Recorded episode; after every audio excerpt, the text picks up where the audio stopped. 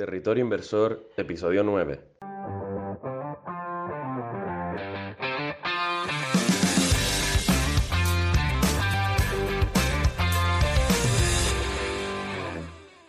Bienvenidos a Territorio Inversor, el podcast de World Stocks. Somos Idafe González, Sualen Betancor y David Hernández.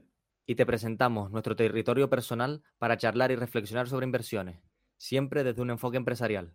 El objetivo del podcast es compartir conocimientos relacionados con la inversión, entrevistar a profesionales del sector, analizar empresas y mucho más. Si eres un inversor, empresario o simplemente alguien interesado en el mundo de las finanzas, este es tu podcast. Muy buenas a todos y bienvenidos a otro episodio más de Territorio Inversor, el podcast de World Stocks.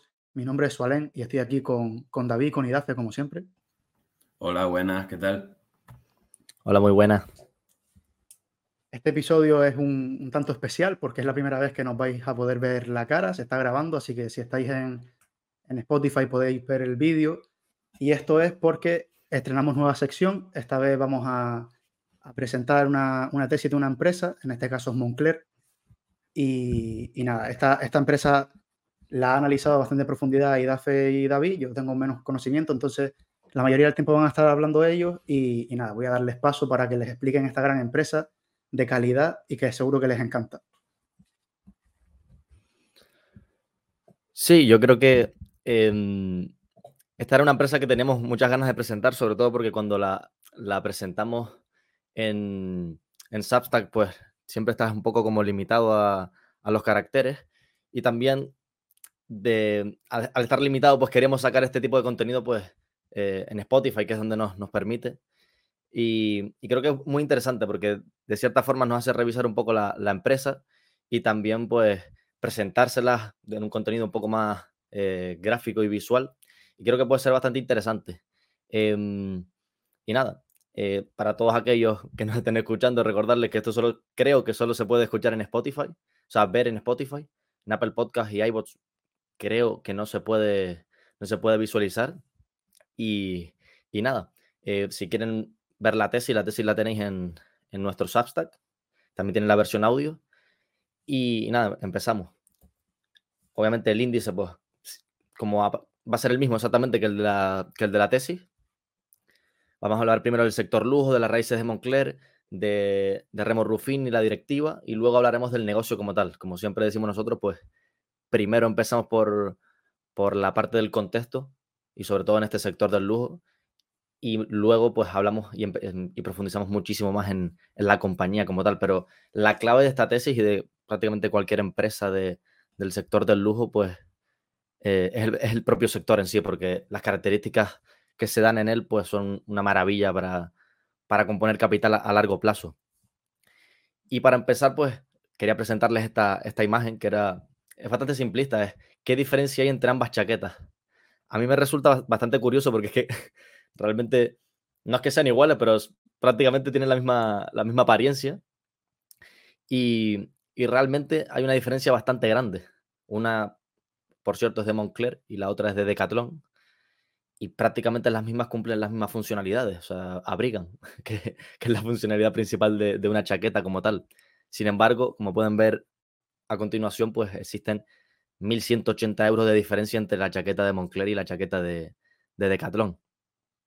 ¿Y por qué? O sea, la pregunta importante a responder en esta, en esta tesis o en este sector es por qué alguien adquiere un producto cuyo precio no se corresponde con su utilidad o funcionalidad, por así decirlo, porque al fin y al cabo, si volvemos para atrás, son, las chaquetas son prácticamente idénticas. O sea, sirven para, para abrigarte del frío y, y ya está. Sin embargo, una sale 1.180 euros más que la otra.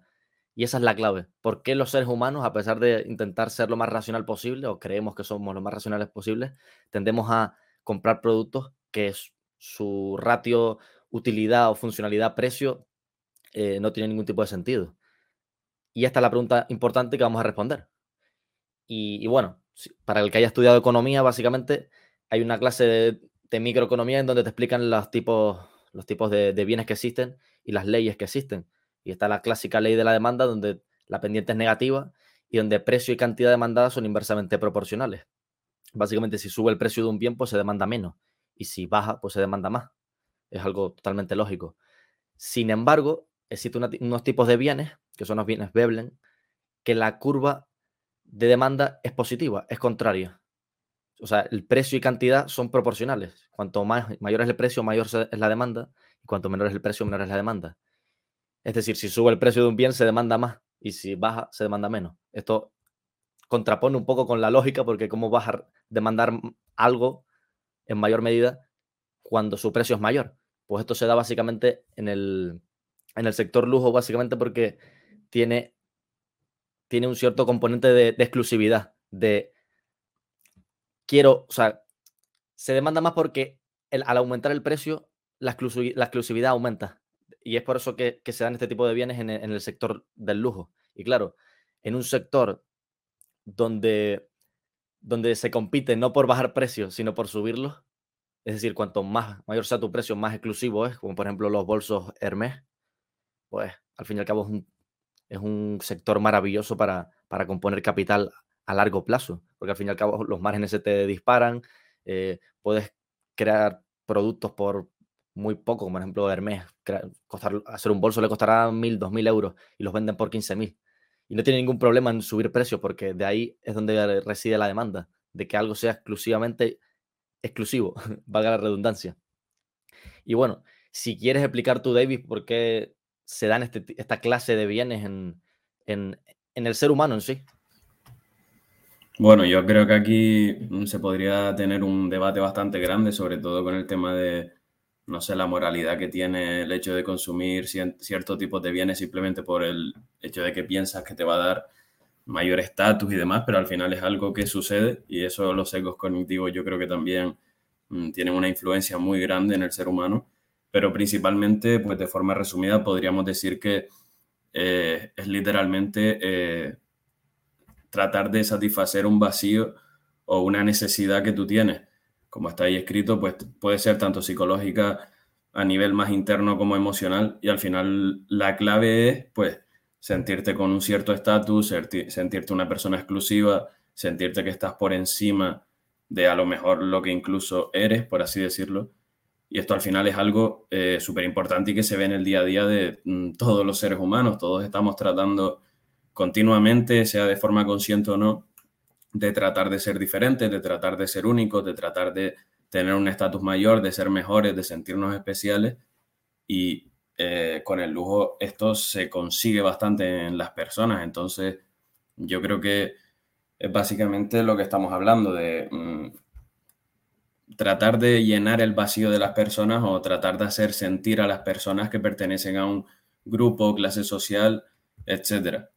Entonces, yo creo que más o menos las cosas van por ahí se puede debatir un poco sobre mm, cuán beneficioso es esto para el ser humano, pero el tema es que pasa y entonces pues algo de lo que las propias compañías del sector del lujo se pueden aprovechar y no, esto no quiere decir que sea negativo ni positivo, cada persona pues vive a su manera, pero si te compras una chaqueta por 1.500 euros cuando tienes otra por 50 que va a tener la misma utilidad, la estás comprando con un motivo interno de querer sentirte diferente, o sea, no hay otra.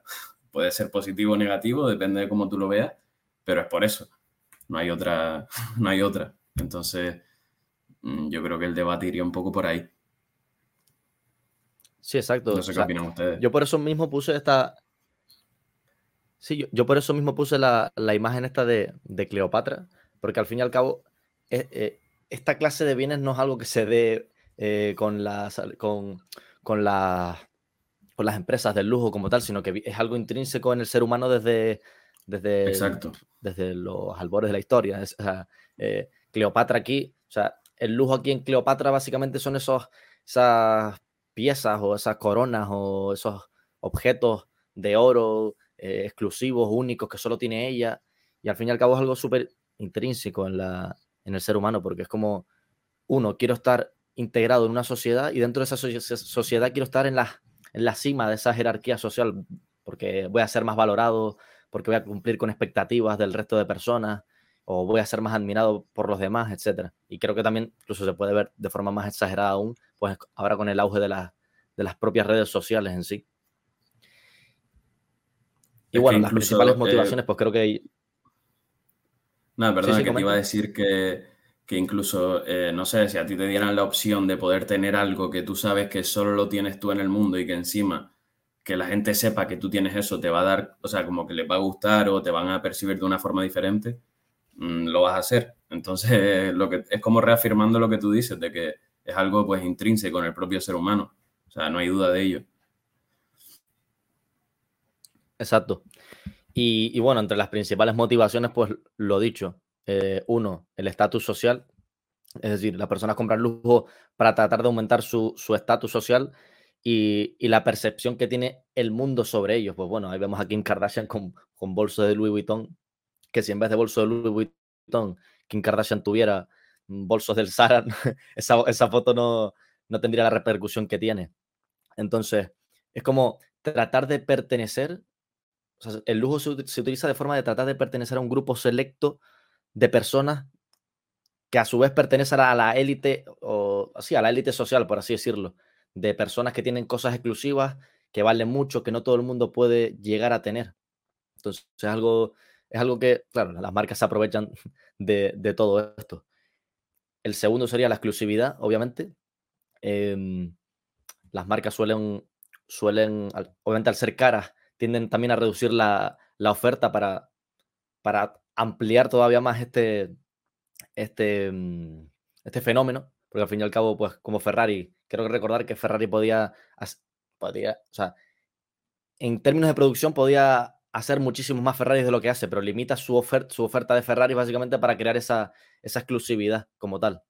Entonces, eh, la exclusividad es algo muy importante y además em, tiene algo súper interesante y es que, por ejemplo, em, en Hermes se da e, el hecho de que y por eso es tan importante la historia. En Hermes, por ejemplo, el que los bolsos Kelly o los bolsos Birkin o no sé, que haya vestido a Marilyn Monroe, hace que, de cierta forma, esa historia pasada es exclusiva de ellos mismos. En plan, nadie más nunca va a poder vestir a esas, a esas figuras históricas e icónicas. Entonces, es como que eh, hay exclusividad en cuanto al producto en sí, pero también es, es como exclusividad en la propia historia de, de las compañías.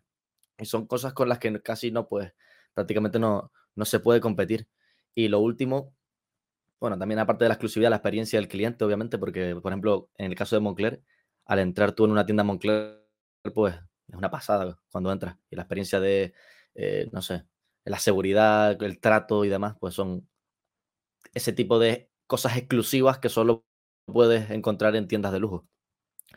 Y por último, pues está el valor y la calidad. En plan, no es lo que determina eh, la, compra final, en plan, pero es un punto importante. Al fin y al cabo, em, un Rolex y un Ferrari son, son productos, o un bolso Hermès o una chaqueta de Moncler, son productos que al fin y al cabo pues tienen una cierta calidad, son materiales de calidad, llevan un proceso manufacturero súper artesanal y al fin y al cabo eso también, pues, de cierta forma eh, es lo que busca un cliente, aunque no sea lo, que se encarga de justificar un precio. La que se encarga de justificar un precio, como veremos, es la marca.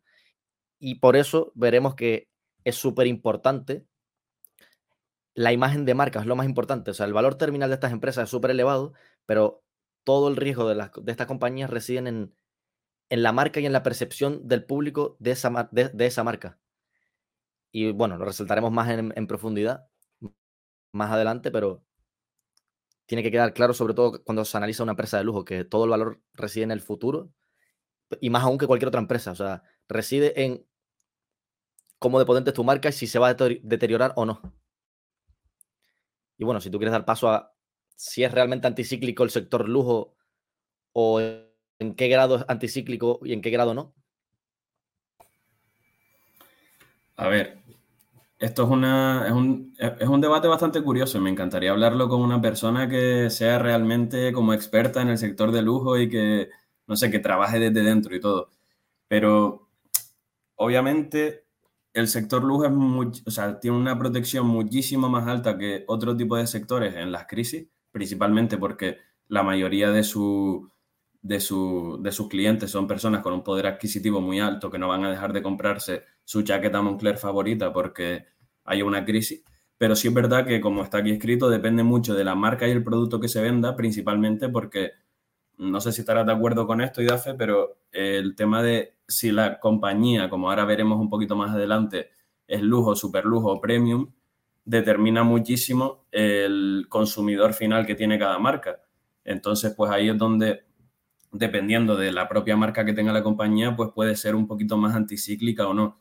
Pongo un ejemplo, Hermès, obviamente mm, es una compañía muchísimo más anticíclica que Stone Island, porque Stone Island al final es una compañía pues cara, eh, con prendas caras, pero es un, nosotros podríamos comprarnos una chaqueta Stone Island eh, sin que se vieran súper afectadas nuestras finanzas. O sea, a lo mejor ese mes estoy un poquito más fastidiado, pero no es que me hunda en la miseria. Entonces, pues ahí es donde, por ejemplo, compañías como Stone Island, pues sí dependen de un consumidor que no tiene un poder adquisitivo tan alto y entonces, pues ahí se podría justificar un poco que son un poquito más cíclicas, pero por lo general el sector de lujo eh, tiene un componente bastante anticíclico, pero eso no significa que sea anticíclico totalmente, ni mucho menos. Y en cuanto a los productos, mm, me gustaría ahora que dijeras algo tú al respecto. Sí, el tema es que tienen los mejores clientes del mundo porque son los que mejor eh, educación financiera tienen, más poder adquisitivo, se protegen su patrimonio en activos, por tanto, si viene una, una crisis o cambio de ciclo, pues van a estar mejor protegidos y demás. Y al fin y al cabo, pues tienen millones, miles de millones de unidades monetarias. Entonces, eh, por mucho que pierdan poder adquisitivo, salvo que lleguen prácticamente a la quiebra, esas, esas personas van a poder seguir comprándose esos productos. Sin embargo, eh, el grado de ciclicidad depende de, de, la marca y del producto que se venda. La imagen que pongo ahí del Ferrari pues al fin y al cabo, un Ferrari no se lo va a poder comprar cualquiera. O sea, son, se venden desde 400.000 euros para arriba. Sin embargo, la imagen de la derecha es una corbata de Hermes que sale 225 euros, lo que dijo David. Al fin y al cabo, la corbata Hermes, si ahorro un poco, me la puedo comprar perfectamente en, en un momento determinado. Sin embargo, por mucho que nosotros ahorremos, personas normales, no vamos a poder comprarnos un Ferrari nunca. Uno, porque Ferrari es súper selectivo con quien compra un Ferrari. No vale solo con tener el dinero y dos, porque son 400.000 euros y 400.000 euros solo se lo pueden permitir personas con muchísimo poder adquisitivo.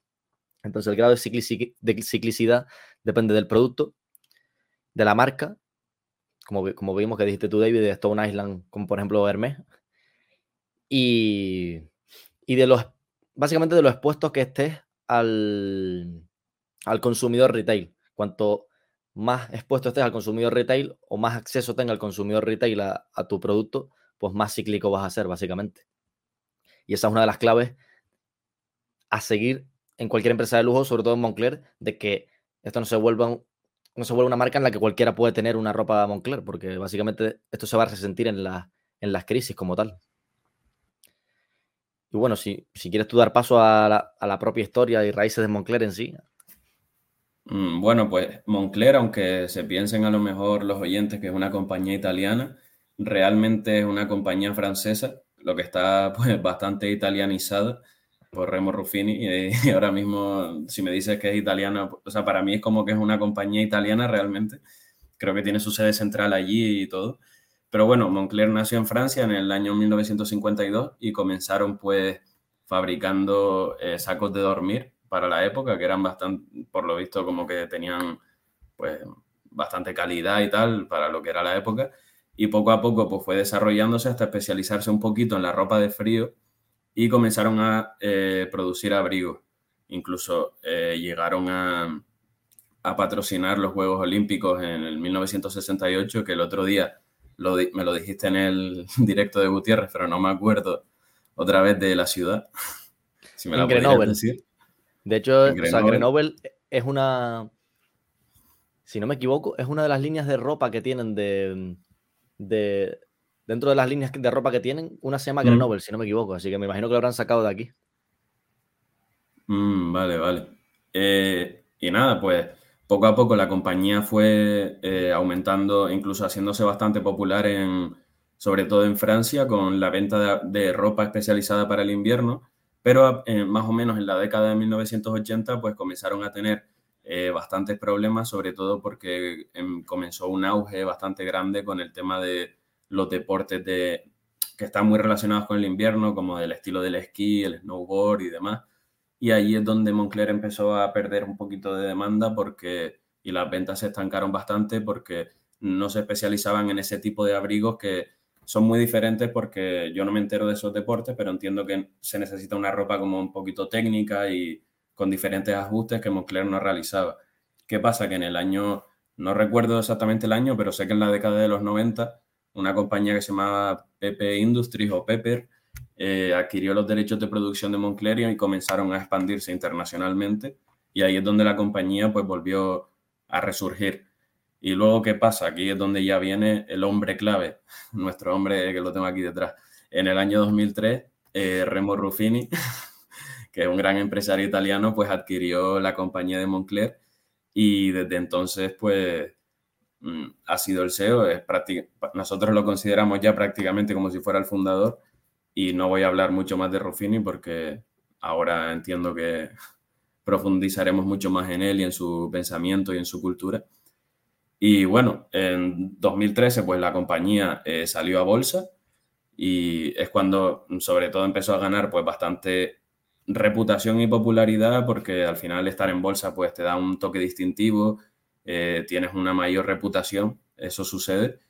Y hasta el, y la, la, compañía empezó como una compañía pues bastante premium, porque era cara, pero más bien al estilo lo que es Stone Island hoy en día. Y poco a poco, como ahora veremos, pues la compañía tiene el objetivo de ser una compañía de super lujo. Y bueno, eh, por terminar el, eh, este, esta línea temporal, pues en 2020 es cuando se produjo la adquisición de Stone Island, que por si no lo saben, a lo mejor los oyentes, pues es una compañía, eh, no es de lujo, pero es una compañía premium, como le llamamos nosotros, en donde pues se vende ropa también y eh, luego hablaremos un poquito de las características de por qué Moncler la compró y por qué es tan importante y cómo ha creado valor para el accionista, etcétera, etcétera.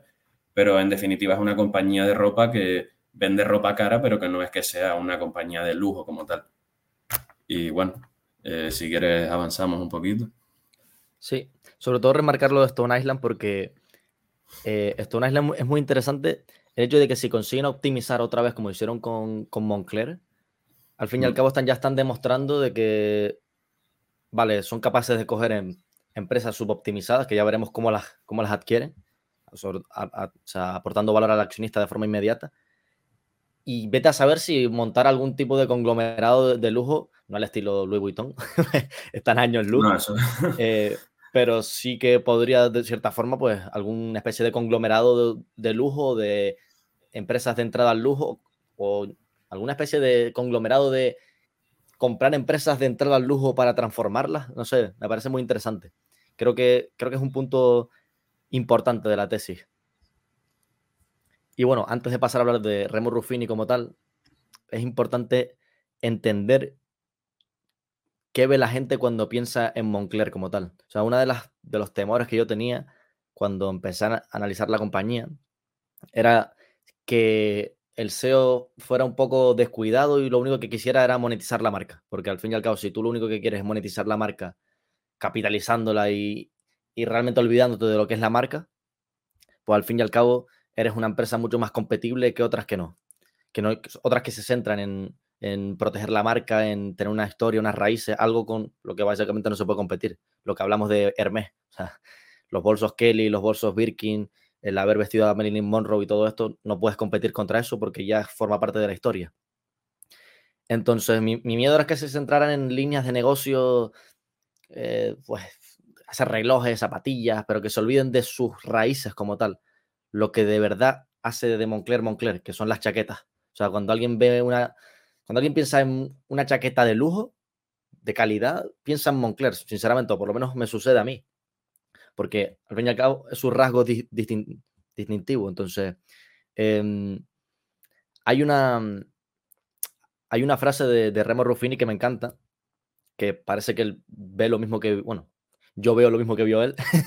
Tuvimos la misma reflexión con 20 años de diferencia, pero él dice, cuando compré la compañía en 2003, antes de empezar con los pantalones, el perfume, las gafas, los tenis, pensé, tenemos que fortalecer la marca. Lo primero que hizo Moncler en 1952 fueron las chaquetas y queríamos fortalecer esa raíz. No sé qué te parece a ti, David, pero a mí me parece bestial el hecho de querer fortalecer esa raíz y estar presente en la mente del consumidor y del cliente de forma casi indirecta, como por ejemplo cuando tú piensas en un refresco y piensas en Coca-Cola o cuando piensas en eh, música y se te viene a la mente Spotify. O sea, creo que es algo importante que incluso hace que, que gastes menos en marketing de alguna cierta forma.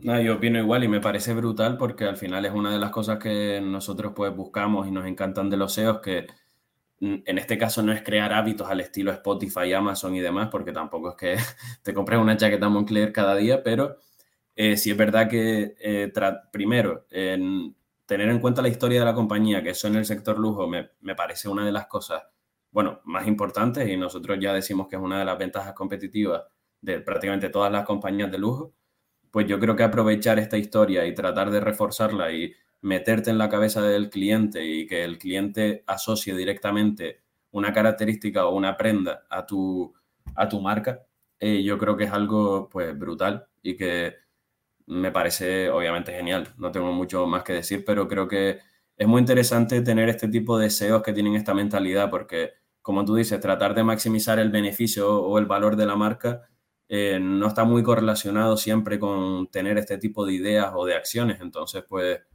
a mí me parece muy distintivo y que me, refuerza un poco más en lo mucho que me gusta Ruffini. Entonces, pues, muy bien.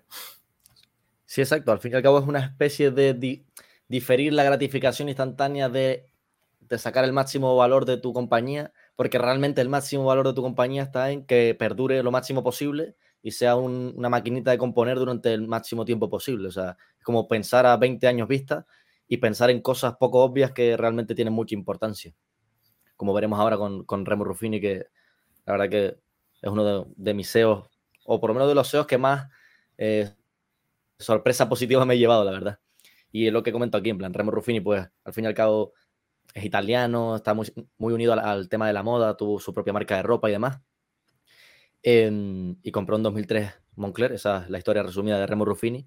Y lo interesante es que se centra en pocas, o sea, cosas poco obvias, que parecen tonterías, pero que realmente, bajo mi punto de vista, son cosas que, que vas juntando, vas juntando y te hacen una montaña de cosas importantes. Es decir, la sostenibilidad, por ejemplo, los criterios ESG que parecen una bobería, pero que hacen que la imagen de marca, pues de cierta forma, esté protegida, porque es como Imagínate que Moncler se dedicara a hacer prendas matando animales y no sé qué, sin, y, sin tener ningún tipo de, de, precaución con el medio ambiente y demás, pues al fin y al cabo nadie se vería representado con esos valores de, algún tipo de forma. Entonces, eh, me parece muy interesante. La calidad de los materiales también, el impacto de los eventos, o sea, siempre trata de que, de que o sea, no solo hace eventos, sino hace eventos que se queden en la mente del consumidor de algún tipo de forma, el traerte a, Hamilton, traerte a Farrell Williams y a toda esa gente que vista tus prendas, son cosas poco obvias que tú dices.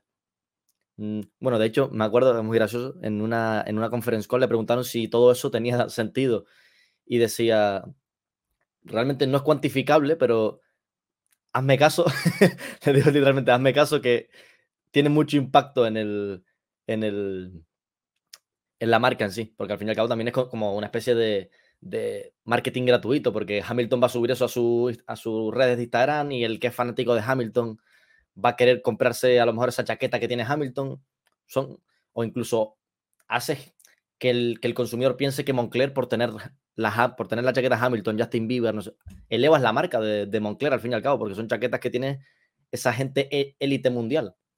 Entonces, son cosas poco obvias de las que él está muy, muy pendiente.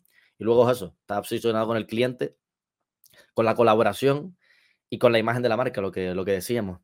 De hecho, en, el propio, en el propio artículo, pues hago esa comparativa, o en la propia tesis de Substack, hago esa comparativa de Jeff Bezos y, y Satya Nadella, salvando distancias, por favor. que nadie se piense que es mejor que los dos. Y por último, pues el hecho de que está incentivado y motivado. En plan, está incentivado porque tiene el 24% de las acciones de la compañía y está motivado porque no solamente es una, es una unión económica, sino que también está emocionalmente unido a la compañía porque ya, ya te digo, como dijo David, que en 2003 eh, compró la compañía y básicamente desde que la adquirió a lo que es ahora Moncler es como si fuera su bebé, lo, ha, criado y lo ha, y lo ha hecho lo que es, pues básicamente él mismo, porque Moncler es, hay una diferencia muy grande entre 2003 y, y 2023. Y bueno, si quieres tú explicar un poco la política de remuneración y cómo literalmente al accionista es perfecta, o sea, es perfecta para el accionista. Esto es una de las primeras pinceladas que nos empiezan a, dar a entender un poco la cultura que tiene Moncler, eh, tanto la que tiene tanto Remo Ruffini como los directivos de la compañía. Y principalmente es que eh, Remo Ruffini le ofrece a sus directivos pues una remuneración fija y luego una gran parte en variable, pero esta parte variable tiene eh, dos patas. La primera son objetivos a corto plazo, pero que tienen una menor proporción en cuanto a esta parte variable. Y lo importante es, como, bueno, se puede apreciar en el gráfico, eh, la mayor parte de la remuneración de los propios directivos son objetivos e incentivos a largo plazo. Yo creo que esto es algo, mm, yo pocas veces he visto esto en una compañía y porque al final es la mayoría de tu remuneración va a depender de los objetivos a largo plazo que tenga el, que, y que cumpla el propio directivo. Y esto obviamente es una forma de tanto alinear nuestra visión como inversores a largo plazo, como alinear la propia visión y misión que tiene la compañía. Entonces, es algo que te demuestra mucho y ahora explicaremos el por qué en un, dentro de un poquito, el por qué la cultura de Moncler tiene tanto peso y tanta importancia en, nuestra tesis y por qué nos importa tanto este tipo de cosas teniendo en cuenta lo que vamos a explicar ahora. Eh, no sé si quieres añadir algo, pero a mí sinceramente es algo que me, me acuerdo que me lo dijiste tú, que lo habías visto tú antes que yo esto, y que me quedé hasta flipando, porque siempre, obviamente los directivos tienen, tienen un cierto tipo de remuneraciones fijas y variables, y las variables están acorde a objetivos, obviamente, pero nunca había visto que la mitad de la remuneración o más de la mitad de la remuneración que pueda conseguir una persona esté basado en objetivos a largo plazo. Me parece que es, no sé, es impresionante. Y además, si te fijas aquí en los parámetros, está incluso enfocado en performance targets eh, de largo plazo, como el free cash flow, eh, lo que acaba de decir IDAFE de las regulaciones ESG y tal. Entonces es como no sé, me parece algo brutal. Yo básicamente quería añadir que, a nosotros nos gusta intentar indagar un poco más allá de lo, obvio, de lo que se ve, de lo que se ve a simple vista. Y en los, incentivos variables a largo plazo, eh, los performance targets, por así decirlo, eh, se ve que es el 70% net income, 15% free cash flow y 15% criterios ESG que puedes decir contra 15% free cash flow y 70% net income. No tiene ningún tipo de. O sea, me, gustaría que más que fuera al revés. Pero claro, si tú te vas a te vas mm, a, los estados financieros de Moncler y ves la conversión net income free cash flow que existe de la compañía y es prácticamente de, o free cash flow net income, es prácticamente del, del, del 90%, por tanto, de cierta forma, estás premiando en un 85% em, del free cash flow, de cierta forma. O sea, de forma indirecta, aunque no lo parezca. Porque si prácticamente la conversión es casi del 100%, pues estás premiando que, se genere caja de forma indirecta. Otra cosa que me gusta es que, y va, a, ser, un poco como controversia esto, es que no se remunere el ROIC. O sea, que el ROIC no esté entre los incentivos. ¿Por qué? Porque si se remunera el ROIC, por ejemplo, no se hubiera dado la compra de Stone Island, que como veremos más adelante, el haber comprado Stone Island hizo que el ROI pasara del 30% a prácticamente 15%. ¿Por qué? Básicamente por el tema del goodwill y demás. Em, entonces, si se remunerara el ROIC, quizás habría un incentivo perverso a no invertir, a no hacer lo que hace Amazon, por ejemplo, que tiene ROIC del 9% porque están todo el rato reinvirtiendo y tratando de hacer la bola de nieve más grande. Entonces, parece contraintuitivo porque está súper guay que el ROIC, porque es una métrica súper importante, em, se remunere, pero en, este, en este caso no creo que sea, que sea buena idea, o por lo menos en las compañías, quizás a futuro cambio de opinión, pero creo que no es buena idea del todo porque es como que estás disparándote en tu propia pierna, sí, remuneras una, una de estos muy importante, una métrica muy importante, pero es como que podrías estar desincentivando a, invertir y a crecer. No sé si ustedes tienen algún tipo de opinión al, al respecto. No, yo, yo opino igual, la verdad. O sea, si es lo que tú dices, si tuviesen incentivos a que el ROI siguiese creciendo, se hubiesen quedado, se hubiesen mantenido sin comprar Stone Island, sin hacer inversiones grandes que después aporten más valor al futuro y simplemente hubiesen seguido manteniendo las inversiones que tenían, subiendo, subiendo precios, aumentaba el ROI. Simplemente haciendo eso aumentaba el ROI que tienen esos incentivos, que hubiesen tenido esos incentivos para, para la remuneración. En este caso, al no tenerlo, es como tú dices, incentivas a que, a que inviertan y al final eso incentiva que si invierten bien, eh, van a conseguir que tengan una capacidad de supervivencia a largo plazo mucho mejor, que tengan buenos negocios a largo plazo y eso hace que aumente el free cash flow a largo plazo y hace que se remuneren más aún. aún. O sea, no es la única manera de, hacer las cosas bien, aumentar el ROI. O sea, que estoy totalmente de acuerdo contigo, la verdad. Bueno, y por seguir, pues eh, bueno, esto, lo que comentaba, lo de la conversión del Free Cash Flow Net Income, que básicamente hay que mirar un poquito más allá, porque si lo miras, pues la conversión es prácticamente del 100%.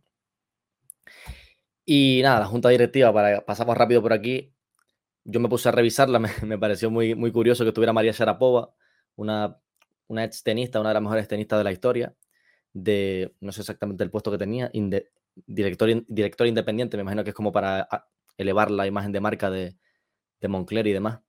Em, me fijé en las personas donde habían trabajado y demás, y me sorprendió que había gente que había trabajado en Ferrari, en Louis Vuitton, en Luxottica, que es el conglomerado de gafas más grande del mundo, en Nike, en Mercedes. Entonces, toda esta diversidad, pues, de cierta forma, aporta una perspectiva global del sector muy, muy grande. Porque al fin y al cabo, eh, si hay gente que trabaja en Ferrari, en Louis Vuitton, sabe de lo que va esto del lujo. O sea, aporta experiencia de eh, marcas de lujo, de super lujo, básicamente. O sea, si quieres llegar a un punto en el que quieras ser super lujo, que quedarán muchísimos, muchísimos años, eh, porque ya veremos que esto no es tan sencillo, em, vas, a necesitar puntos de vista de gente que ya ha estado ahí. Entonces, me parece súper curioso y súper y súper interesante.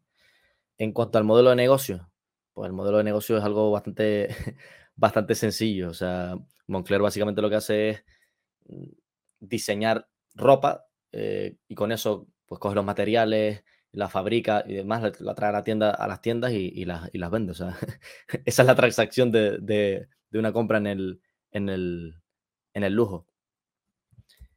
En cuanto a fundamentales, pues básicamente, por dar pinceladas, ya ahora profundizas tú si quieres más, David. Em, aquí, dar pinceladas, Moncler es el 85% de los ingresos, porque básicamente eh, ahora mismo se llama Grupo Moncler, la propia la propia, el propio conglomerado, por así decirlo, porque tampoco es un conglomerado, porque son dos compañías nada más, pero se divide entre Moncler y la marca Stone Island, 85-15%. Y veremos más adelante, que es muy interesante, em, vemos cómo hay diferencia, porque en, el, en, las tiendas de lujo se puede vender de dos formas diferentes. Directamente al consumidor desde tus tiendas o wholesale, que es básicamente pues vender eh, en tiendas aparte, o sea, tiendas donde se venden más de una marca, por así decirlo. Y vemos que la de abajo, abajo es Moncler y la de arriba es Stone Island. Y vemos como hay una diferencia bestial de que el 80% de las ventas de Moncler se venden directamente al consumidor, es decir, en tiendas propias de Moncler. Sin embargo, en Stone Island no se da esto. Se da una mayor venta en, en wholesale. Y veremos que, por cierto, Stone Island se adquirió en 2020 y por eso están estos datos, eh, el objetivo del management es dar toda la vuelta absolutamente a, Stone Island, darle la vuelta al completo y que sus números se parezcan más a, los de Moncler. ¿Por qué? Pues básicamente porque lo que hablamos de la exclusividad, de la imagen de marca, del estatus. O sea, no hay mayor estatus que vender en tu propia tienda. Y no que tengas que ir a comprar una chaqueta Stone Island en una tienda donde hay más marcas. Uno, porque al fin y al cabo la marca, o sea, la venta puede o no acabar dándose porque tienes muchas más opciones dentro de la propia tienda. Y dos, porque no hay exclusividad, o sea, es como, es como algo mucho más minorista, por así decirlo. Entonces, yo me, he escuchado las conference call y, y, están obsesionados, literalmente comentan como 20 veces perfectamente esto durante toda la conference call. Queremos darle la vuelta, o sea, estamos transformando las tiendas y queremos transformar la marca de, y elevar la marca de, Stone Island como tal. No sé si, tú tienes ahí fundamentales en cuanto a en cuanto a ingresos, márgenes y, estas cosas por ahí cerca a mano, David. Eh, a mano no lo tengo, pero destacaría sobre todo, que me acabo de acordar ahora mismo, el tema del margen bruto de Moncler. Eh, no recuerdo ahora mismo si lo hemos comentado, pero Moncler eh, tiene prácticamente un control casi total de su cadena de producción. Solo tiene subcontratado parcialmente algunas partes como la de nunca me acuerdo el nombre, Idafe, la de confección, corte, y acabado, algo así. Sí, algo así era. ¿vale? Eh, que es como una parte pues bastante pequeñita dentro de lo que es la producción de la propia ropa, pero lo que es más, lo más importante, que es el diseño, la compra de los materiales eh, y todo esto, pues al final está pues controlado por la propia compañía y esto le provoca pues tener una integración vertical, hablando mal y pronto, de la hostia.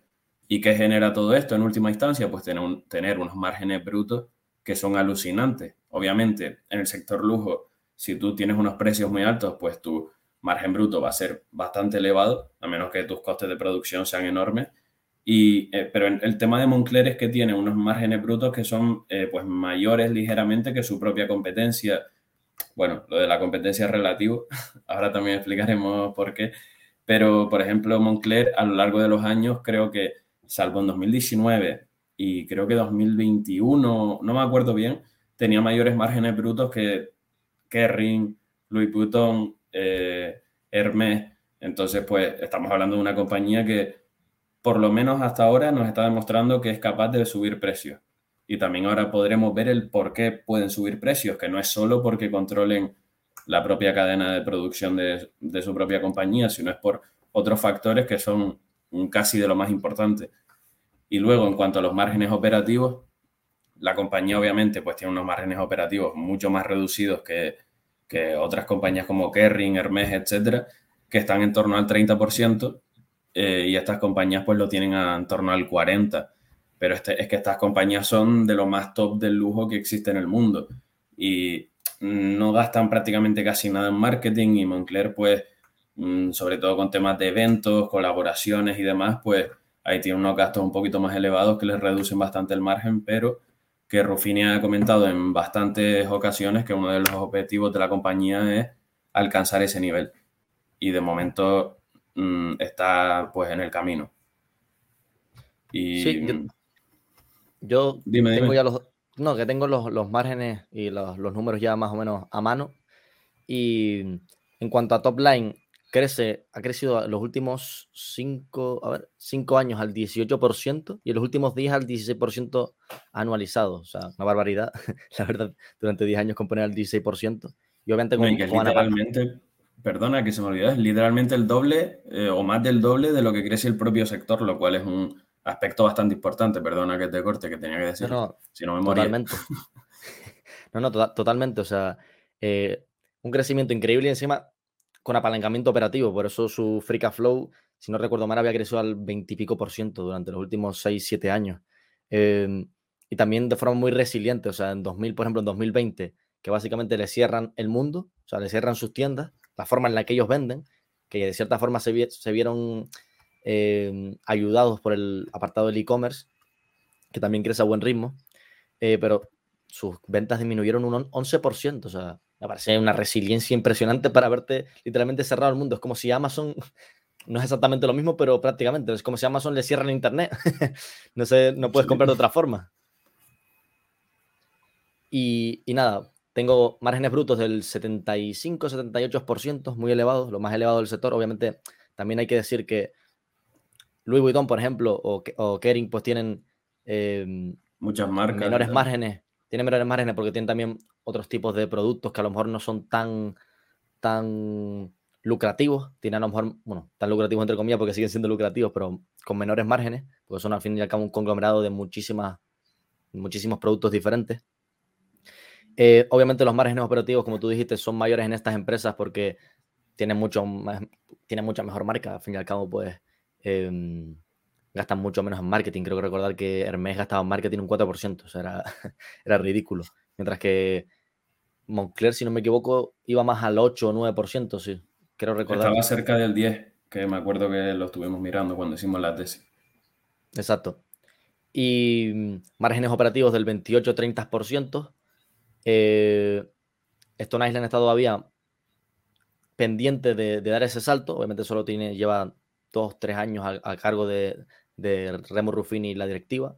Entonces todavía tienen que dar ese salto, que vendrá principalmente de, ese, esa transformación de tiendas. Y, y sí, mira, aquí lo tenía. Gasto del 7-8% más o menos, mientras que Hermes gasta pues, un 4%. Y ahora veremos aquí algunos KPIs de, de la marca, que son muy interesantes, que básicamente lo que tienes que mirar pues es uno, los ingresos por marca y dos, las tiendas por marca, es decir, cómo aumentan esos, esos números de tiendas.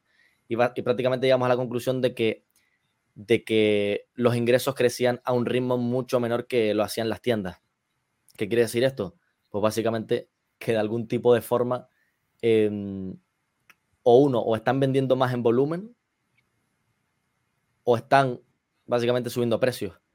Y es una mezcla de ambas, pero más bien tirando más a las subidas de precios, como veremos más adelante. O sea, porque aquí hay un dilema que si quieres lo comentamos entre que tiene el lujo, que es entre ¿qué hago? ¿Crezco más vía abriendo tiendas?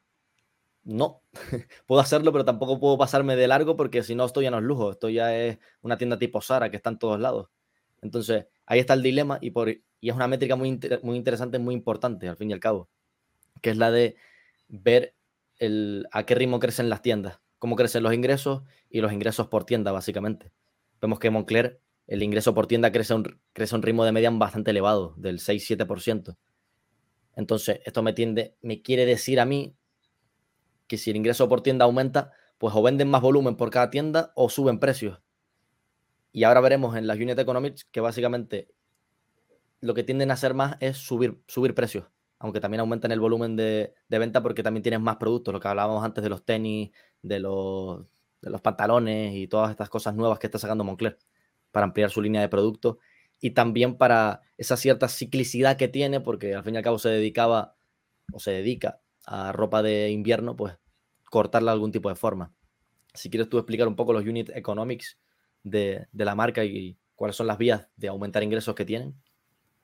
Bueno, eh, bueno, creo que el gráfico que hiciste es bastante self-explanatory, pero bueno, vamos a, y lo acabas de comentar, pero al final una compañía de, que vende ropa, o bueno, esto creo que aplica a casi todas las compañías del mundo, pero al final tus ingresos están divididos entre el volumen que vendes y el precio al que le pones cada, a cada prenda. Y dentro del volumen tenemos lo que nosotros llamamos volumen general, que es decir, que aumentas el número de tiendas que venden la misma unidad de productos y luego está el volumen por tienda. Es que a lo mejor a mismo nivel de tienda, pues eh, vendas más prendas en esa tienda. ¿Qué, ¿Qué, sucede? Que después tenemos pues el aumento de precios. ¿Y qué pasa con Moncler? Que tenemos unos ingresos que crecen aproximadamente al 18% en los últimos cinco años y sin embargo, si nos vamos al, al, donde está el volumen, vemos que en el volumen general, que es lo que acaba de comentar Idafe, eh, las tiendas han aumentado a un ritmo de aproximadamente era el, o sea, el, ingreso por tienda al 6%, pero el número de tiendas también, ¿no? Sí, al 6-7 más o menos. Vale. Y tenemos que cubrir un 18% de ingresos. ¿Qué pasa? Que también la propia Moncler está aumentando, mm, no muchísimo, pero está aumentando su línea de negocio y no se está enfocando tan solo como antes en ropas especializadas en épocas de invierno para reducir un poco la estacionalidad de la propia compañía. Y eh, nosotros estimamos aproximadamente, teniendo en cuenta que el propio Ruffini nos ha comentado en varias conference call que, eh, por ejemplo, en la época pasada donde eh, tuvimos inflación, eh, pudieron subir precios incluso al 11%, era el 11% exactamente, ¿verdad? Que lo dijo el propio Ruffini. Sí, para no equivocarme con este tipo de datos, pues nosotros estimamos que de ese 18% y de esa parte que queda por cubrir de cómo llegamos a ese 18%, pues como mínimo tiene que haber un 4, 5% de, de que esos ingresos vienen por subida de precios. Entonces, ¿qué nos dice esto? Que la propia compañía, pues, es capaz de subir precios y que lo está haciendo a un buen ritmo. Y además, algo que no dije antes, que se me olvidó, es que la rotación de inventario de la propia compañía es mm, la mejor del sector, prácticamente. Salvo en algún año contado, era la mejor del sector, que lo estuvimos haciendo, realizando la comparación y esto que nos dice, primero, que la compañía puede subir precios sin que se vea comprometida la demanda. Y segundo, que la compañía es bastante eficiente con, la, con reponer la ropa y que al final controla muy bien qué es lo que tiene que vender.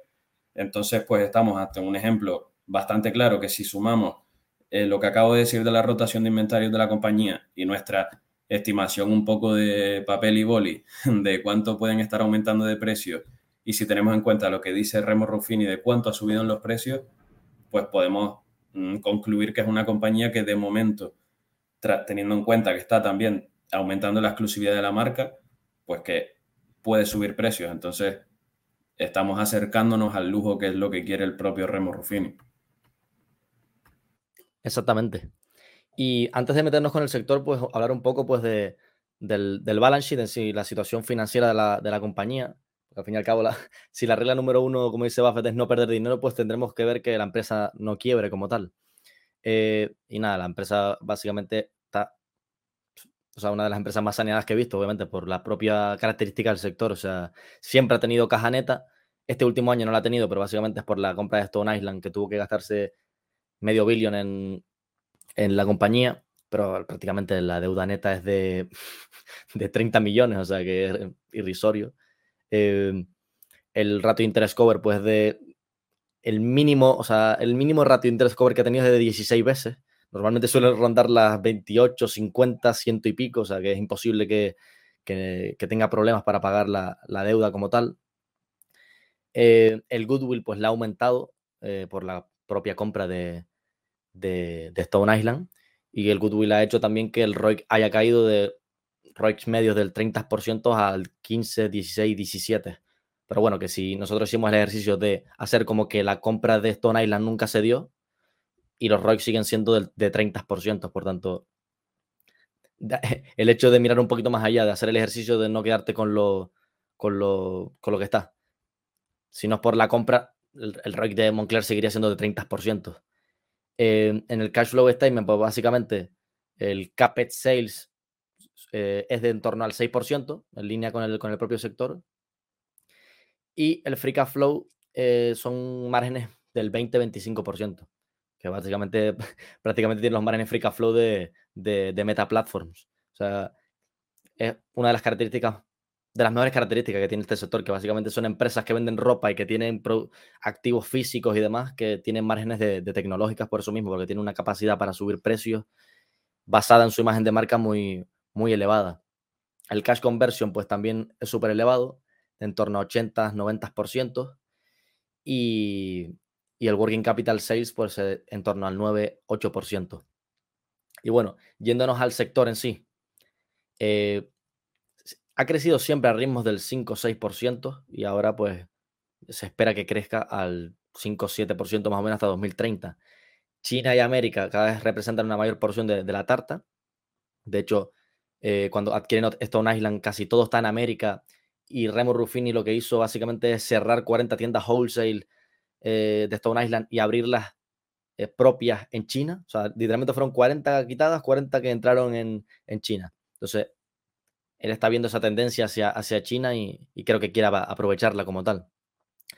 Aunque lo más interesante es que mm, China es importante, según las estimaciones del sector, que en 2030 iba a representar un 20 y pico, 25% del, del sector luz en general, pero aún más importante es el consumidor chino, no solo dentro de China, sino fuera. O sea, la región china era el 25% del, del, total gastado en el mundo del lujo, pero el cuarenta y pico por ciento era de un consumidor chino. Es decir, que no, lo importante no es la región china, sino el consumidor en sí.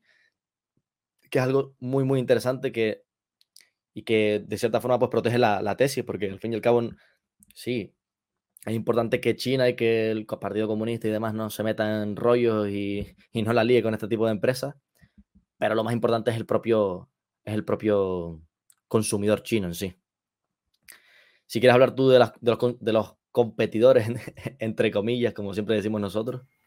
Vale, aquí es donde nos pueden caer un par de palos o de que esto puede generar bastante debate y me parece súper interesante, la verdad. Así que quien no esté de acuerdo con, nuestra, con nuestro pensamiento, que nos lo diga, que nos gustaría bastante debatir esto, es principalmente que nosotros no consideramos que en el sector lujo exista una competencia tal y como la conocemos. Obviamente, como siempre decimos, una unidad monetaria gastada en Louis Vuitton es una unidad monetaria menos que se gasta en Moncler, Por lo tanto, ahí técnicamente sí existe competencia, pero teniendo en cuenta que el consumidor de y el, el tipo de consumidor de estas compañías tiene un poder adquisitivo tan alto y que no suelen estar solo ligados a comprar a una compañía, pues al final es que eh, si te paras a pensar una situación muy simplista, una persona muy rica que se va de compras por una calle en la que hay bastantes tiendas como de Louis Vuitton, de Moncler, de cualquier compañía de estas, pues al final se va a meter en Moncler, se va a comprar su chaqueta favorita, va a salir de ahí, se va a ir a Kerring y se va a comprar otro producto. Entonces, ¿qué pasa? Que no existe una exclusividad, una competencia al estilo, el ejemplo que pusimos el otro día, eh, como por ejemplo con Adobe. Con Adobe eh, o o tu empresa gasta el servicio, se gasta el dinero en el servicio de Adobe y forma a sus trabajadores para ese servicio o para otro, porque no puedes estar alternando entre muchos y entonces es como una competencia bastante más directa, pero esto en el sector lujo no sucede como tal. ¿Y qué pasa con todo esto? Que, eh, como dijimos al principio del podcast, eh, Moncler aún no es una compañía de super lujo. O sea, Moncler ahora mismo no es Hermès, no es Kerring. ¿Y qué pasa? Que aquí es donde entra un poco la cultura. ¿Qué sucede? Remo Ruffini lleva desde 2003 eh, manejando la compañía. Y Remo Ruffini siempre tiene una visión a largo plazo y una misión y siempre, si te lees las conference call, te lees cualquier annual report, lo puedes ver de que está obsesionado con que Moncler acabe siendo una compañía de superlujo. Incluso el propio Remo Ruffini no considera a Moncler una compañía de superlujo. La considera una compañía de entrada al lujo. Es decir, están las compañías premium, como Stone Island, que son caras, pero que no son compañías de lujo como tal. Y después están las compañías de lujo, como Hermes, pero luego están las que están en ese punto intermedio. Y en ese punto intermedio ahora mismo está, pues, Moncler. ¿Y qué pasa con lo de la cultura? El otro día lo estábamos debatiendo y decíamos, ¿qué es la cultura de una empresa? Pues aquí podríamos tener un debate bastante largo y tendido, pero al final es utilizar el sentido común y que la propia visión y misión del SEO esté alineada con sus acciones y con, su, con la visión real a largo plazo, porque un SEO se puede llenar la boca con palabras bonitas, pero después realizar todo lo contrario. ¿Qué pasa? Que Remo Ruffini con el cierre de tiendas eh, wholesale, con el, control de la oferta, la reducción de la oferta, controlando ahora mismo en ciertas partes de, o sea, en ciertos productos de Moncler, a quién vende y a quién no, está comenzando a eh, realizar acciones que le llevan a ese objetivo, que es el de convertir a Moncler en una compañía de super lujo. Entonces, pues mm, aquí es donde comentamos que, o sea, reafirmamos que nos encanta pues tanto la cultura de Moncler como mm, el propio Remo Ruffini. No sé qué opina. Sí, sí, totalmente. O sea, el ejemplo, el ejemplo práctico es, lo mejor para, entenderlo. O sea, tú puedes ir por la calle Serrano de Madrid, comprarte el bolso Hermes y después ir a, a Louis Vuitton, comprarte la chaquetita y, entrar en Gucci para comprarte el cinturón. O sea, esta gente tiene tanto dinero que no afecta en nada, ¿no? Es como, como tú dijiste, Adobe. O sea, o, tienes Adobe o tienes DaVinci, no vas a, o, sea, o tienes el Premiere de Adobe o tienes DaVinci, no vas a utilizar los dos, no tiene ningún tipo de sentido. Es como un gasto poco eficiente. Eh, en cuanto a, los, a los pues obviamente la imagen de la marca, todo lo que hablamos de la historia, de la calidad de sus prendas y demás, es lo que básicamente va a hacer que, pues lo que siempre decimos, si tú le das 100 mil millones a Warren Buffett, a Besos y a, y a Elon Musk, pues muy difícilmente va a poder competir contra esta gente para hacer una, una marca de lujo, porque es que hay historias detrás y, hay un, background, un, no sé, algo, algo detrás de, la marca que es muy complejo de replicar. Por ejemplo, que Moncler parta de lo que era en 2023, en 2003 a intentar competir tan siquiera con Louis Vuitton o con Hermès en ser súper lujo, le va a llevar décadas, pero muchas décadas. Y, Moncler ya es una empresa súper establecida en el sector. Imagínate si tienes que crear una desde cero. Y claro, ventajas competitivas que tiene en este sector, que son muy poco disruptivos en el tema tecnológico. O sea, aquí no va a salir nadie a montarte una chaqueta eh, bajo software o, cosas por el estilo. En plan, esto son prendas de ropa al fin y al cabo. Entonces, no tiene riesgo disruptivo de tecnología. Eh, necesitas mucho dinero también para empezar. Eh, vete a decirle a un diseñador de renombre que quieres una empresa de nueva creación para que vayas a hacerle diseños a su tienda, o sea, a su marca, perdón. Es algo un poco no tiene sentido. Voy a ir a hacerle ropa a Moncler, a Louis Vuitton, a Hermès. Entonces son, son para mí es un sector bastante súper protegido en este sentido. Em, en cuanto al capital allocation, pues lo que suelen hacer es reinvertir en el propio negocio, es decir, en abrir tiendas, en sacar nuevas líneas de ropa y demás, en repagar deuda, que lo han hecho, en dar dividendos y en recomprar acciones cuando toca, obviamente. Em, y por último, en hacer adquisiciones estratégicas, que esto es algo que, cada vez que, lo comento es que se me llena la, la, boca de agua porque es como que son capaces de hacer esto, son capaces de estar al nivel de, todavía le queda obviamente, pero salvando distancias, de Bernard Arnault, de hacer adquisiciones que de primeras aporten valor. Y para no hacer muy largo el cuento, básicamente es que cuando adquieren Stone Island, que les costó un billón, un billón y medio más o menos, no me acuerdo exactamente ahora, se pagó un 50% en acciones y 50% con dilución de acciones. Que parece ser que las diluciones de acciones son malas, pero en este caso, si se hacen con sentido, aportan un valor bestial. En este caso, cuando diluyen acciones, diluyen acciones a 37, 40 veces EV Free Cash Flow y compran una empresa por 18 veces, 17, 18 veces EV Free Cash Flow. Actualmente son muchas menos. O sea, al EV Free Cash Flow actual a lo mejor serán unas 14, 15 veces, todavía menos. Entonces, diluyes acciones a 37, 40 veces. Es decir, obtienes una vía de financiación bastante barata. Porque si lo haces a la media, pues al 1, algo por ciento, más o menos 2%. Em, y luego adquieres una compañía al, a 17, 16 veces EV Free Flow. Por tanto, la, aportación de valor al accionista es totalmente inmediata. Aparte de que esto va a ser una empresa que va cada vez a mejorar más su margen, su imagen, va a generar cada vez más caja, mejores retornos. O sea, demostraron que son capaces de hacer adquisiciones estratégicas y sería muy interesante si son capaces de seguir haciéndolo. Porque también el momento en el que lo hicieron fue muy interesante también, porque es como 2020, cuando todo está muy mal, pero yo tengo una posición eh, financiera superior al resto o a, o similar a, por ejemplo, a Hermes, Louis Vuitton y estas empresas, cojo y te adquiero de forma súper puntual a Stone Island porque tengo capacidad para hacerlo sin necesidad de endeudarme ni nada por el estilo. O sea, te das cuenta de que son capaces de hacer eso y que podrían seguir haciéndolo. Y quién sabe, hacer algún tipo de conglomerado de, lujo, como ya hemos dicho. Eh, por último, si tú quieres eh, dar paso a la, valoración, a este reverse DCF que siempre hacemos y que nos pone un poco en contexto de, cuánto se está pagando por la compañía, si está barata, si está cara. Vale, pues primero tenemos aquí el escenario conservador. Eh, hay que tener en cuenta que el free cash flow, eh, si no me equivoco, pues es que no tengo los datos delante, entonces no te lo puedo decir con certeza, pero ha crecido en los últimos cinco años aproximadamente a un KGR del 18%, mm. si no me equivoco. Sí, sí, 18-20% más o menos son. Vale. Y, por ejemplo, aquí teniendo un escenario conservador con un discount rate de aproximadamente el 12%, eh, nos están pidiendo que Moncler debería de crecer tanto en los próximos 5 como 10 años aproximadamente a un 16%. Obviamente es algo exigente, o sea, todo esto para que esté justificado su precio. Es algo exigente, pero mm, tampoco nos parece ninguna locura, y mucho menos ahora con el potencial y los vientos de, los vientos de cola, entre comillas, que está cogiendo Stone Island, y sobre todo ahora que van a comenzar a vender directo al consumidor, y esto puede empezar a provocar un aumento de los ingresos por tienda de Stone Island bastante grande, porque están comenzando a optimizarla y cada vez está aportando más al grupo, y estoy seguro de que al grupo, al grupo Moncler, que son dos, pero al grupo y estoy seguro de que en los próximos años esto va a seguir, o sea, va a seguir aportando muchísimo más. Entonces, mm, para que esté justificada su valoración hoy en día, hay que crecer a un 16%. ¿Te lo crees? Puede que sí, puede que no.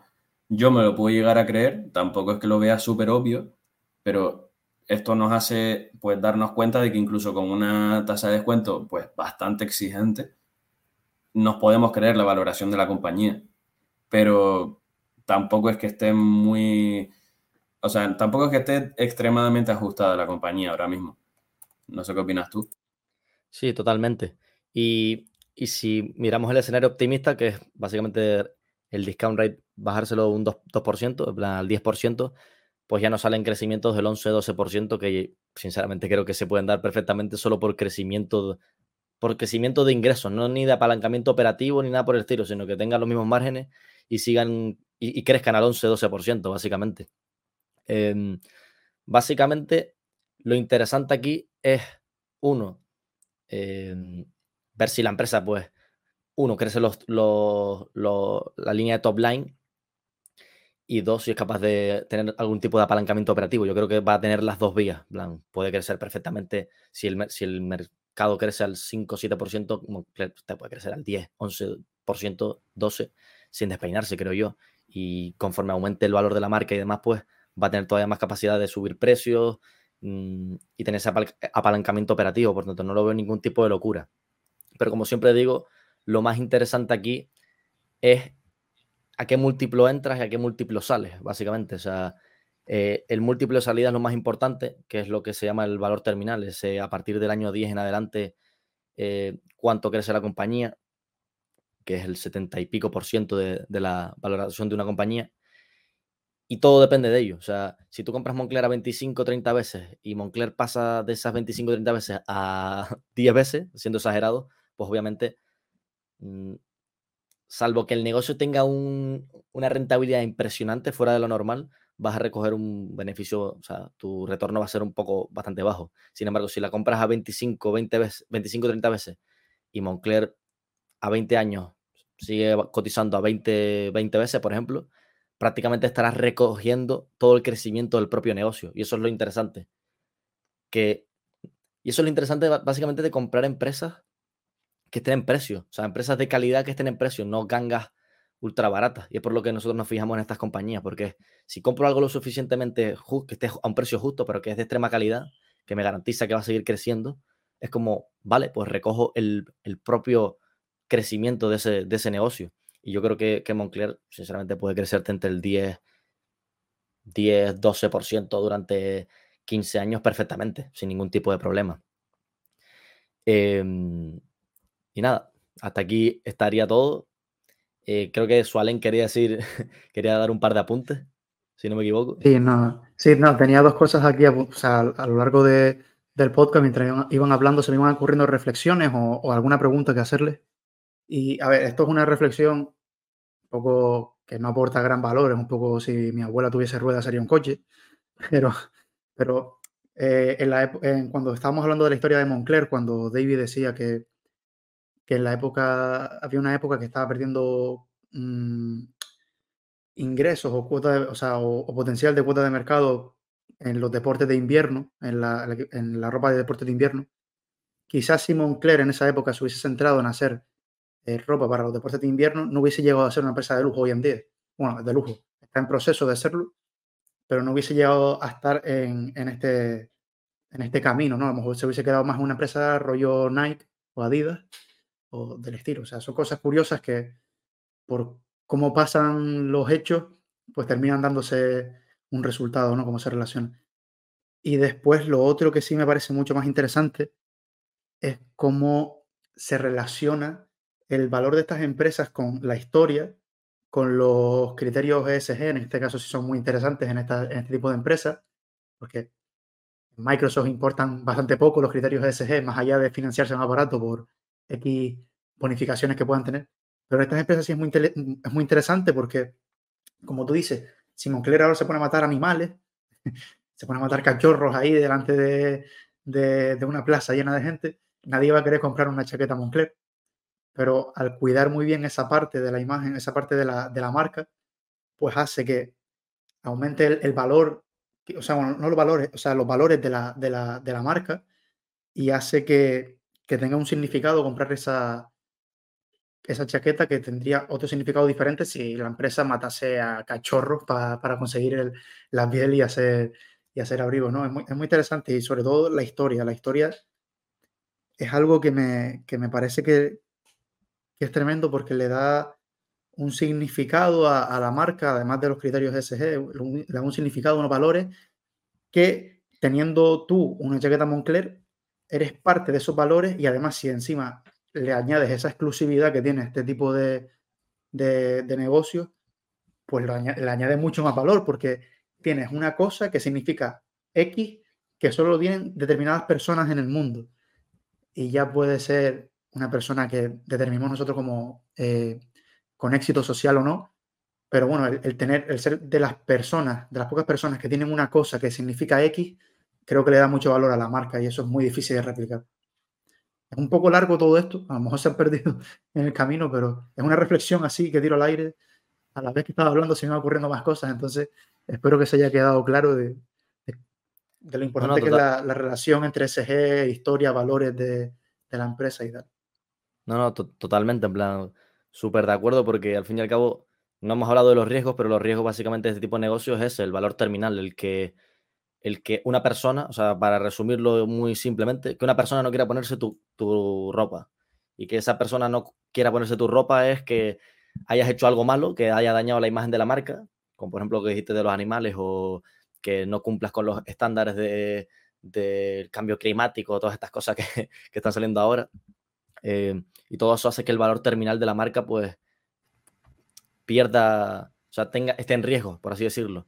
Em, y es muy interesante este sector y por lo que, por lo que me gusta, por lo que, es porque está muy muy, muy metido con, el, con los sesgos y con la, la psicología de, de, la persona. O sea, me recuerda mucho a, a, lo que dice Mérito de que Zuckerberg está súper obsesionado con, o sea, tiene ese, mezcla su fanatismo por los ordenadores y por la psicología de las personas. Pues esto es como muy similar. O sea, al fin y al cabo, que este sector sea tan lucrativo se basa básicamente en sesgos cognitivos de, de, las personas, de querer pertenecer a un grupo, de querer pertenecer a, a, a la élite social del momento de querer algo exclusivo que solo tengo yo.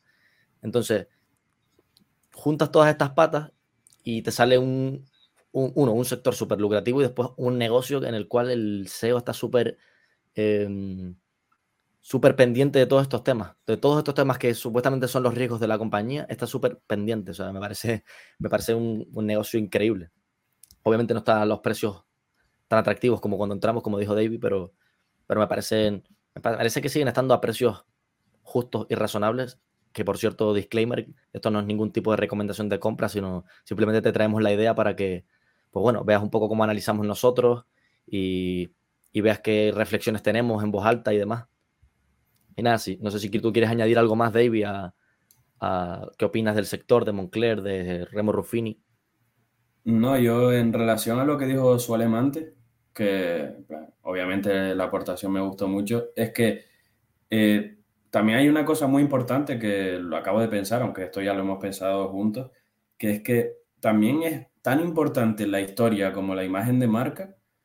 O sea, es demasiado importante porque al final, ¿qué va a depender que Moncler se convierta en una compañía de lujo?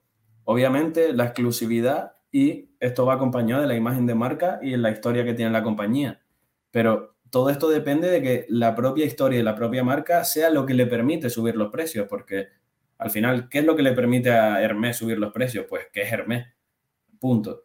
¿Y qué pasa? Que un riesgo muy grande, aparte de lo que tú has comentado, de que Moncler no tenga tanta exclusividad, que empiece a pues, depender un poco del consumidor retail, etcétera, es que su propia imagen no le dé como para subir tantos precios. Entonces, pues, conectándolo con lo que dice Sualem, eh, cosas como los valores como la sostenibilidad, que seas percibido como una marca mm, súper, eso, sostenible, con buenos valores, con una buena cultura y tal, es algo súper importante porque lo que le va a permitir a Moncler llegar a ese estado de exclusividad es la propia imagen de marca. Entonces, pues nada, que simplemente recalcar la importancia que tiene esto en el sector lujo, porque sin ello las compañías no serían prácticamente nada. Sí, y yo el último apunte que quería hacer era el de los vientos de colas que, tiene el sector por, el, por las redes sociales, porque creo que este, y también es como su parte positiva y su parte negativa también, por lo que hablamos del acceso del sector del, consumidor retail al, lujo. O sea, las redes sociales eh, aumentan ese, esa necesidad por querer, por, por, querer ser como Hamilton, por ejemplo, el tener esa ropa Moncler o esa ropa Hermes o lo que sea o sea, lo intensifica de una cierta forma, lo que hace también que estas compañías tengan que tratar de ser lo más exclusivas posibles, porque si ese, si ese chico que le gusta Hamilton quiere tener la ropa de Hamilton y la, la haces demasiado accesible al público, pues podrías tener ese riesgo de, de ya no ser una marca de lujo. O sea, es muy interesante todo este sector porque tienes que tener muchísimos pensamientos de, segundo grado para tratar de, de, encajar piezas, porque es como, tengo que crecer, pero tampoco puedo crecer en exceso porque ya no sería una marca de lujo, ya como si hubieran pasaras por tu calle y vieras 30 Ferrari, o sea, ya no sería lujo eso. Entonces, me parece súper interesante porque es como un viento de cola que hay detrás que también hay que tener eh, al acecho y estar de cierta forma pues mirando qué, hace la marca. Em, porque sí, tienes el viento de cola detrás de que mucha, quiere, mucha gente quiere el lujo, pero también tienes esa parte de cómo de accesible el SEO, sobre todo, hace a la marca al público. Entonces, muy importante también el tema de, de los equipos directivos. O sea, creo que es lo más importante. Por eso Bernard Arnault ha hecho lo que ha hecho con, con, con Louis Vuitton. No sé si, si quieren decir algo más o ya nos despedimos. No, yo, hay, una, hay una frase del SEO que creo que la, del SEO de Ferrari que creo que la dijo en este en la última call, o no sé, pero bueno, la leí por Twitter y creo que es lo que tiene que hacer Moncler. O sea, Moncler tiene que fabricar un abrigo menos que la demanda de abrigo de Moncler. Es lo que dice el SEO de Ferrari, es yo fabrico un Ferrari menos que la demanda de Ferrari. Y así mantiene y creciendo así, siempre con, con cuidado de no, de no tener más oferta que demanda, porque es lo que hace que, que eso, se pierda un poco la exclusividad y, y, que peligre un poco.